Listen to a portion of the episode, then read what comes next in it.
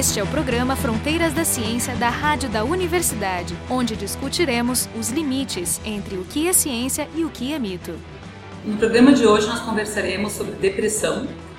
O convidado é o Christian Killing, que é professor do Departamento de Psiquiatria da URGS e coordenador do programa de depressão na infância e na adolescência do Hospital de Clínicas de Porto Alegre, chamado PRODIA.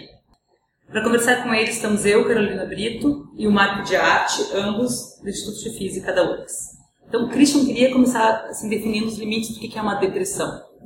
Essa talvez seja uma questão não é específica da depressão, mas talvez dos transtornos mentais é, como um todo. Uh, a gente hoje em dia cada vez mais compreende né, os transtornos mentais de maneira dimensional e não apenas categórica. Então, se a gente falar dos sintomas de depressão, dos sintomas de ansiedade, dos sintomas de déficit de atenção e hiperatividade, a gente provavelmente vai ter um contínuo na população. Uh, quando que a gente vai considerar um transtorno? Existem critérios é, boa parte deles definidos ali na virada da década de 70 para a década de 80, culminaram, né, essa definição desses critérios culminou com a publicação do DSM-3, é, que é o Manual Diagnóstico Estatístico da Associação Americana de Psiquiatria, que foi a primeira vez, na terceira edição desse manual, que se definiram critérios operacionais para diagnosticar transtornos mentais.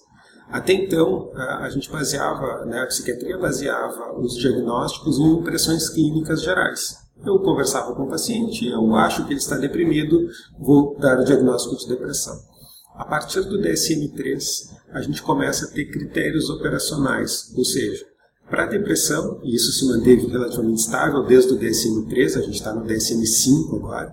Para a depressão, eu tenho nove critérios diagnósticos, e para fazer o diagnóstico de depressão, eh, cinco deles devem estar presentes, sendo que um desses cinco precisa ser um dos dois critérios cardinais que a gente chama. Que são os mais importantes. São os mais importantes. Então, um deles tem que estar presente dos cardinais e mais quatro acessórios nesse grupo de nove.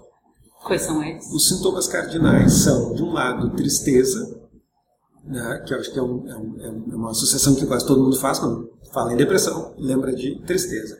E o segundo critério uh, cardinal é a anedonia.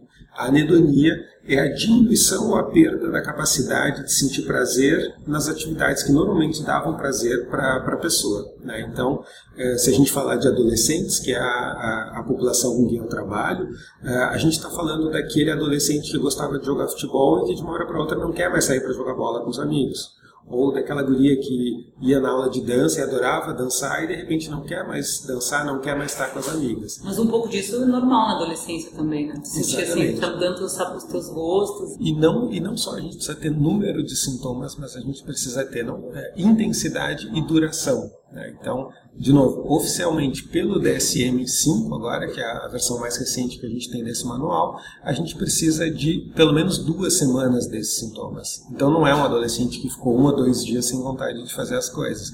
É uma mudança no funcionamento daquele adolescente que perdura pelos critérios oficiais, pelo menos duas semanas. Evidentemente que na prática clínica a gente faz adaptações conforme a história de vida de cada pessoa. E essa questão dos outros sete características que, deve, que estão dentro desse, desse, desse manual, quais são, quais são elas? Quais os cardinais? Então, a gente pode ter uh, variações uh, de sono, que pode ser tanto para um lado quanto para o outro, ou seja, pode ser tanto uma redução uh, do sono quanto um aumento do sono. A gente pode ter tanto uma insônia, né, o indivíduo que quer dormir e não consegue, quanto uma hipersonia, que é aquele indivíduo que dorme demais o que aí também às vezes na adolescência pode ser um pouco difícil de caracterizar, que aquele sono da tarde, assim, depois da aula, às vezes pode ser, e depois fica de noite acordado no computador. Isso. Então tudo isso a gente tem que avaliar muito bem, poder olhar para as 24 horas do dia para fazer essa avaliação de sono. A gente pode ter variação de apetite também, que também pode ser tanto para mais quanto para menos, mas muito mais comum a gente ver uma redução do apetite. A gente pode ter uh, sentimentos de culpa né, exagerados ou uma redução da autoestima do indivíduo.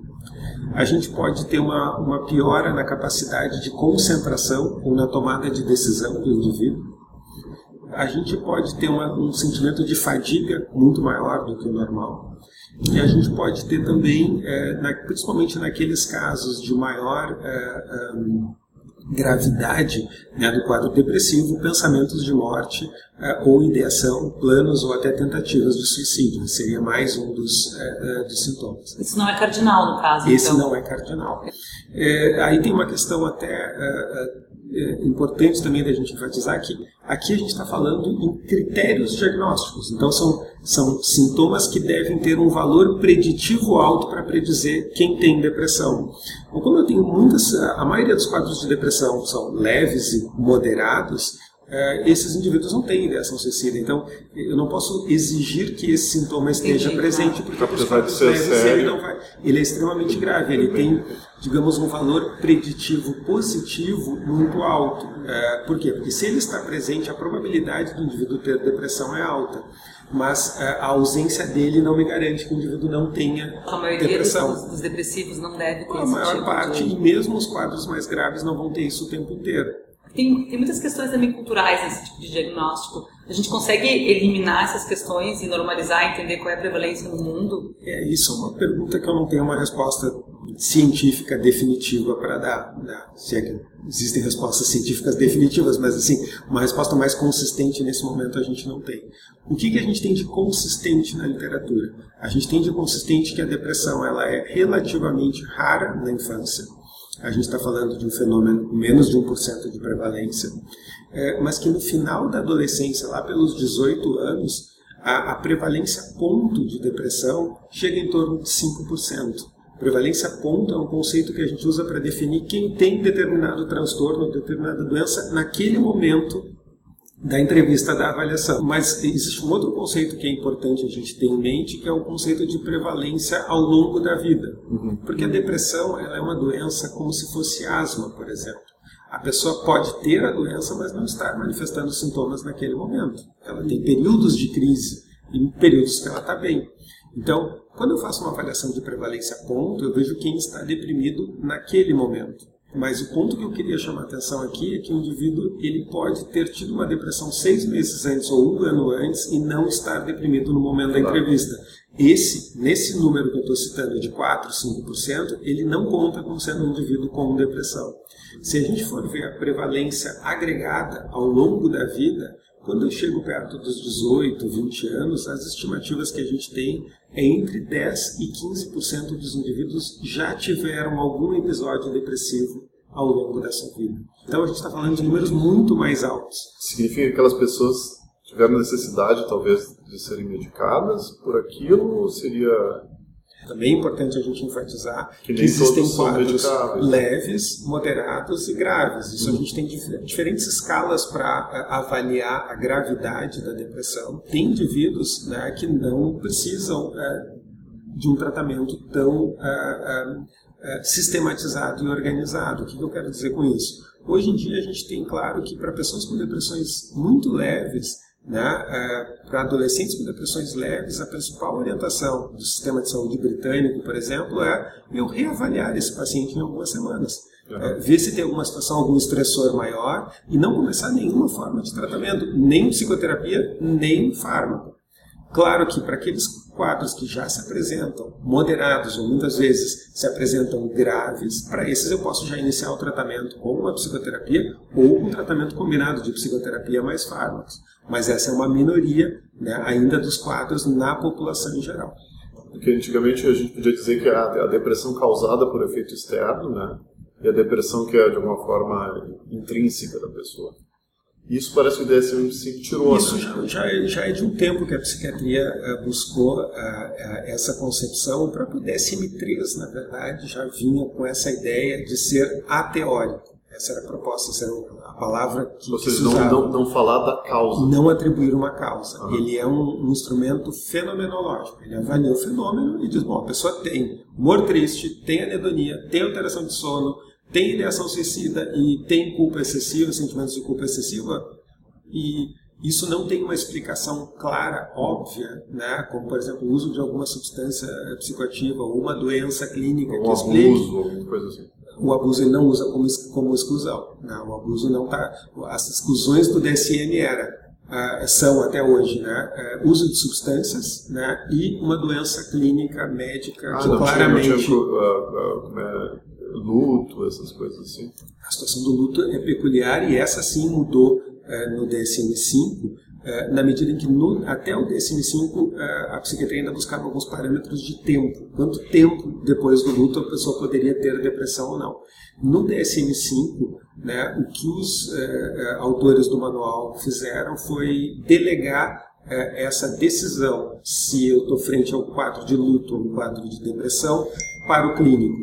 Então, o clínico pode definir, mesmo uh, duas semanas depois de um luto, se aquele quadro é um quadro de depressão, se aquele quadro é desproporcional. E algumas, algumas pessoas têm falta de substância, seria uma depressão, sei lá, uma química, química, vulgarmente chamando, não sei se é, se é termo técnico, e tem um indivíduo que passa por alguma situação, seja de, seja de abuso, de luto, como a gente estava comentando é, antes. É, aquilo que eu estava tentando dizer, causa externa ou causa interna. A pois máquina é. não está funcionando direito, ou tem algum estressor externo que está deixando a máquina fora dos parâmetros de funcionamento. Eu sou físico, tenho que falar em máquina. Essa, é, essa talvez foi uma visão assim predominante no século XX. Né? Um grande debate que se travou na área de saúde mental, é, talvez de maneira mais ampla, né? É, entre o que se chama de nature versus nurture. nurture né? É, é, e que atualmente, acho que dá para dizer assim, do século XXI em diante, não faz mais sentido né, a gente fazer, a gente olhar para essa oposição entre fatores externos e internos. Né. Na verdade, se a gente vai buscar, né, mesmo lá nos escritos do Freud, né, é, ele reconhecia a existência de fatores constitucionais internos e fatores externos que entravam em interação, existia uma interação entre esses fatores para desfechos de saúde mental. Isso estava lá teórico na obra do Freud. Mas no século XXI, hoje a gente consegue demonstrar empiricamente, com alguns estudos de genética é, é, é, populacional, um avanço importante na área de biologia molecular, e também estudos populacionais de grande escala, em que eu sigo indivíduos longitudinalmente, a gente consegue demonstrar que existem interações gene-ambiente é, que ocorrem e predispõem o indivíduo é, mais ou menos para desenvolver transtornos mentais, entre eles a depressão. E tem estudos com gêmeos idênticos, por exemplo, que foram criados em famílias diferentes, portanto exclui o problema social. Tem uma série, tem uma série de estudos uh, com gêmeos né, que nos ajudam a, a identificar a chamada herdabilidade de um transtorno mental. A herdabilidade seria a parcela da variância que eu observo naquele, eh, na ocorrência daquele transtorno mental, que é explicada pela variância genética. Existem limitações eh, desses metodológicas, a meu ver, nesses estudos eh, com gêmeos, desde o fato de que eles são feitos com gêmeos, e aí a gente pode dizer que eles aplicam à população em geral, é um, é um pequeno salto que a gente dá, até, até aspectos do tipo, quanto mais variável o meu ambiente, menos, fator, menos importância eu dou para aspectos genéticos. E se eu estou numa sociedade extremamente igual, o fator genético acaba aumentando a parcela da variância dos fatores genéticos. Então, tem uma série de limitações aí, mas tem estudos, é, é, não só com gêmeos, mas mesmo com a população em geral, em que a gente identifica fatores genéticos, isso a gente consegue identificar hoje molecularmente, inclusive, que estão associados a uma maior probabilidade de desenvolver depressão. E muitas vezes essa maior probabilidade ela é condicionada é, por efeitos ambientais. Né? Então, assim, existem variantes genéticas, melhor dizendo, que podem promover uma, uma, uma, um padrão de dose e resposta a efeitos ambientais diferentes ah, sim, é, para algumas pessoas, indivíduo. Algumas pessoas podem passar por um estresse muito grande e não se deprimirem. Exatamente. Elas vão sofrer, elas vão ficarem tristes, mas não vão se não deprimir. Não necessariamente vão se deprimir. Isso é um estudo é um estudo que hoje já está relativamente é, clássico, digamos, mesmo sendo um estudo de 2003, foi publicado na Science por um grupo britânico com dados da Nova Zelândia, é, mostrando assim, por que, que algumas pessoas sofrem abuso e maus tratos e não desenvolvem depressão e outras desenvolvem. E eles viram uma variação, um polimorfismo, uma variação genética do gene do transportador da serotonina que modificava essa, essa probabilidade. Esse estudo ele é citado, tem mais de 3.500, 4.000 citações aí na literatura, é, nem todas elogiosas, muitas críticas, dizendo que talvez isso não seja um efeito real. E até buscando entender isso, a gente replicou isso com dados da coorte de nascimentos de Pelotas, né? É, esse é um trabalho, uma, foi uma dissertação de mestrado aqui nosso, do nosso PPG em psiquiatria, em que a gente viu um, um padrão de dose efeito muito parecido com o que se vê na Nova Zelândia, Aqui no Brasil, um contexto totalmente diferente. Então, sugerindo que parece ter uh, ser um efeito real, apesar de que o tamanho de efeito, quanto isso explica, ainda é muito pouco. E aí eu queria retomar até um comentário uh, que, que, que, vocês fizeram antes sobre aspectos químicos. Né? Então, essa, essa é, uma, é, uma, é uma afirmativa que tem sido uh, repetida mais do que comprovada. E, evidentemente, a gente pode argumentar também que há, digamos, um, viés mais voltado para uma intervenção farmacológica quando a gente identifica uma causa química. Então, pode haver, inclusive, interesse né, de, de, de, que essa história seja verdadeira, porque, bom, isso de repente vende mais remédio. Mas como é que atua o antidepressivo? Em última análise, tudo é químico, até a tristeza é química. Né? Uhum. A questão é, a, a, se tratando a química eu resolvo o problema ou não. Né? Essa é, é a questão. Ou a, ideia, ou a, questão de reduzir a depressão a uma deficiência de serotonina no cérebro, por exemplo. Pode bem sim, Isso né? a gente não tem um embasamento não se sabe empírico para dizer que a, a, depressão é uma uh, deficiência de serotonina. Mais do que isso, eu diria que ela não é porque seria muito simplista eu ver a depressão apenas como uma deficiência de serotonina. Que os antidepressivos mais utilizados, os inibidores seletivos da recaptação da serotonina, atuam no cérebro e melhoram as pessoas que têm depressão, sim. Mas daí dizer que a depressão é uma deficiência de serotonina, isso a gente não tem evidência é, na literatura. É, e, e é uma história que funciona muito bem se eu quiser propagar o uso dos antidepressivos. E que eu acho que tem um papel fundamental em promover a saúde das pessoas que têm depressão. E não são poucas pessoas com depressão, e os antidepressivos ajudam essas pessoas que têm, principalmente quadros moderados a grave. Mas é, eu acredito que a gente está fazendo um desserviço à população na medida em que a gente reduz a depressão sim, sim. a uma deficiência química. Com relação ao antidepressivo, eu, tava, eu escutei um podcast esses dias que, que levantava, não lembro agora eu acho que era Science Versus. De, eles faziam é, estudo com relação a placebo, né, confortável com relação ao placebo, e o que ela colocava era que tinha bastante dúvidas com relação ao funcionamento do antidepressivo. Como é que está o estado da arte da pesquisa? Tem gente que não acredita em alguns antidepressivos comuns, né? Aí a gente está num terreno que eh, as pessoas são livres para acreditar no que quiserem, mas a gente tem dados, a gente tem estudos, a gente tem ensaios clínicos randomizados, que é, digamos, o padrão ouro que a gente tem em medicina para definir a eficácia de um fármaco. Que eu comparo um fármaco com placebo ou com outro fármaco de maneira cega, que nem o médico que está prescrevendo, nem o paciente que está recebendo sabe o que está sendo prescrito, o que está sendo tomado ali. E só no final eu abro o envelope, hoje em dia é tudo eletrônico, mas eu abro o envelope para saber o que, que realmente Sim, estava sendo cego, tomado. Né? O duplo cego, exatamente. Existem estudos questionando a eficácia dos antidepressivos, principalmente para quadros moderados ou leves. A gente tem muito questionamento na literatura. Para depressões graves, isso não parece ser uma dúvida, uh, dentro da melhor evidência disponível que a gente tem até o momento. Ou seja, funcionam, quer dizer? Funcionam, e especificamente na área da infância e adolescência, o questionamento é maior. É isso que eu ia te perguntar, exatamente. O adolescente tem que ser medicado quando ele, tem, quando ele apresenta esse aspecto moderado, por exemplo? O moderado a grave, as melhores recomendações que a gente tem hoje, né, as melhores diretrizes baseadas em evidências científicas recomendam que sim, o tratamento deve ser um tratamento combinado, não só medicação, mas medicação mais psicoterapia. Qual é a grande questão em relação ao uso de antidepressivos ou à eficácia de antidepressivos na população pediátrica? É, o que acontece é que a, a, efic a eficácia do antidepressivo é muito parecida com a que a gente vê na população adulta. A diferença é que o efeito placebo em crianças e adolescentes é maior do que a popula na população adulta. É, mesmo tendo a mesma eficácia é, é, dos antidepressivos, tanto em adultos quanto em crianças e adolescentes, a diferença acaba sendo menor. Interessante que as crianças mais... Qual é o intervalo de idades que a gente está falando? Normalmente a gente está falando até 18 anos de Não, idade. Não, mas começa, queria saber quando é, começa. Quando começa.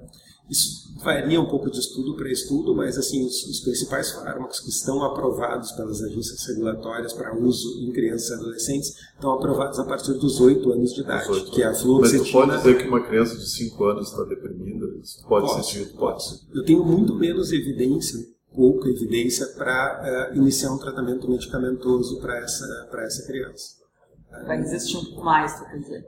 Bastante mais, e a gente vai investir muito mais no tratamento psicoterápico, seja da própria criança, seja do ambiente familiar.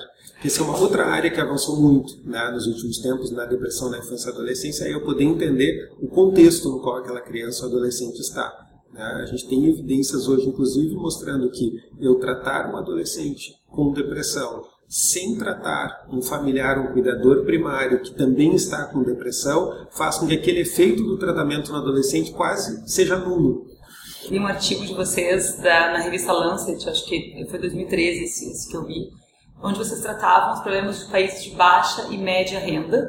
E um dos dados que mais me impressionou foi um dado estatístico, que dizia ali que 90% dos adolescentes e crianças do mundo hoje vivem nesses países. Mas, e vocês comentavam nesse artigo que tinha essa dificuldade porque nesses países tinha menos estudos.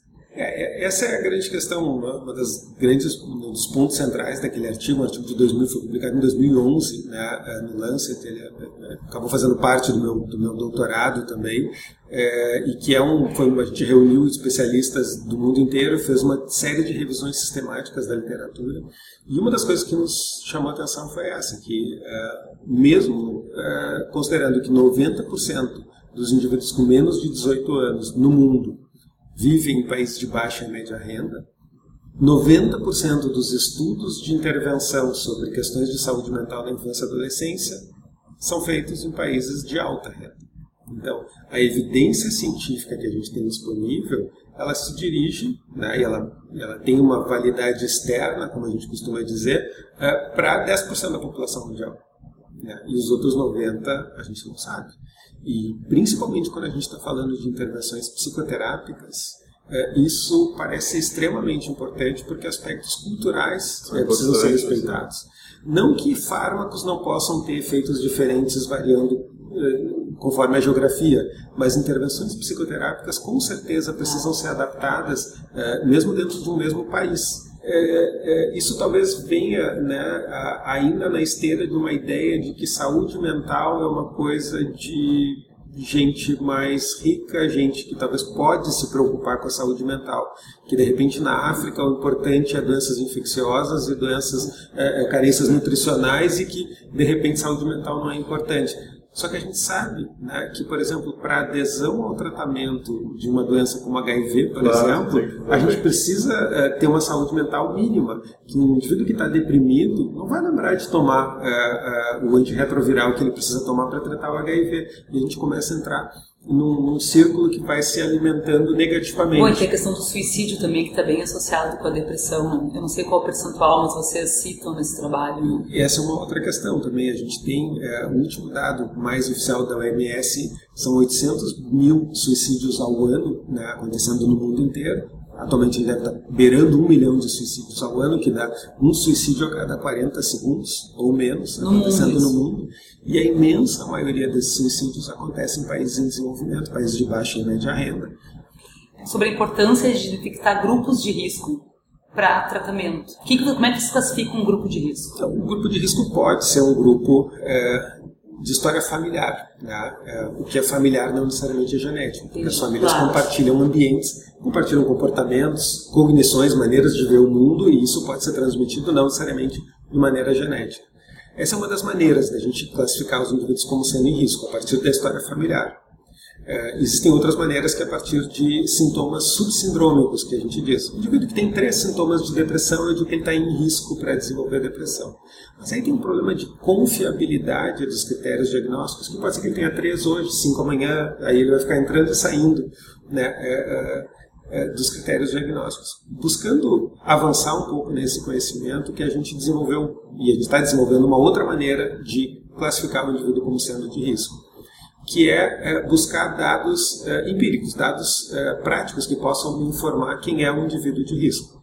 Então, de novo, nessa parceria que a gente tem com a Federal de Pelotas, a gente está lançando mão de um banco de dados de indivíduos que são seguidos longitudinalmente, prospectivamente, para buscar avaliar aos 15 anos de idade quais são os fatores que aumentam a probabilidade do indivíduo ter depressão aos 18 anos de idade.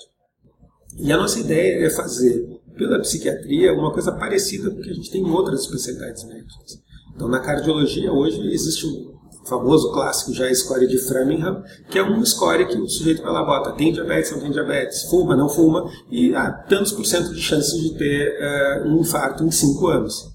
A ideia nossa é fazer a mesma coisa na psiquiatria, considerando que a gente está muito mais atrás na psiquiatria. Né? Do ponto de vista de entendimento da fisiopatologia dos transtornos mentais, a gente está muito mais atrás.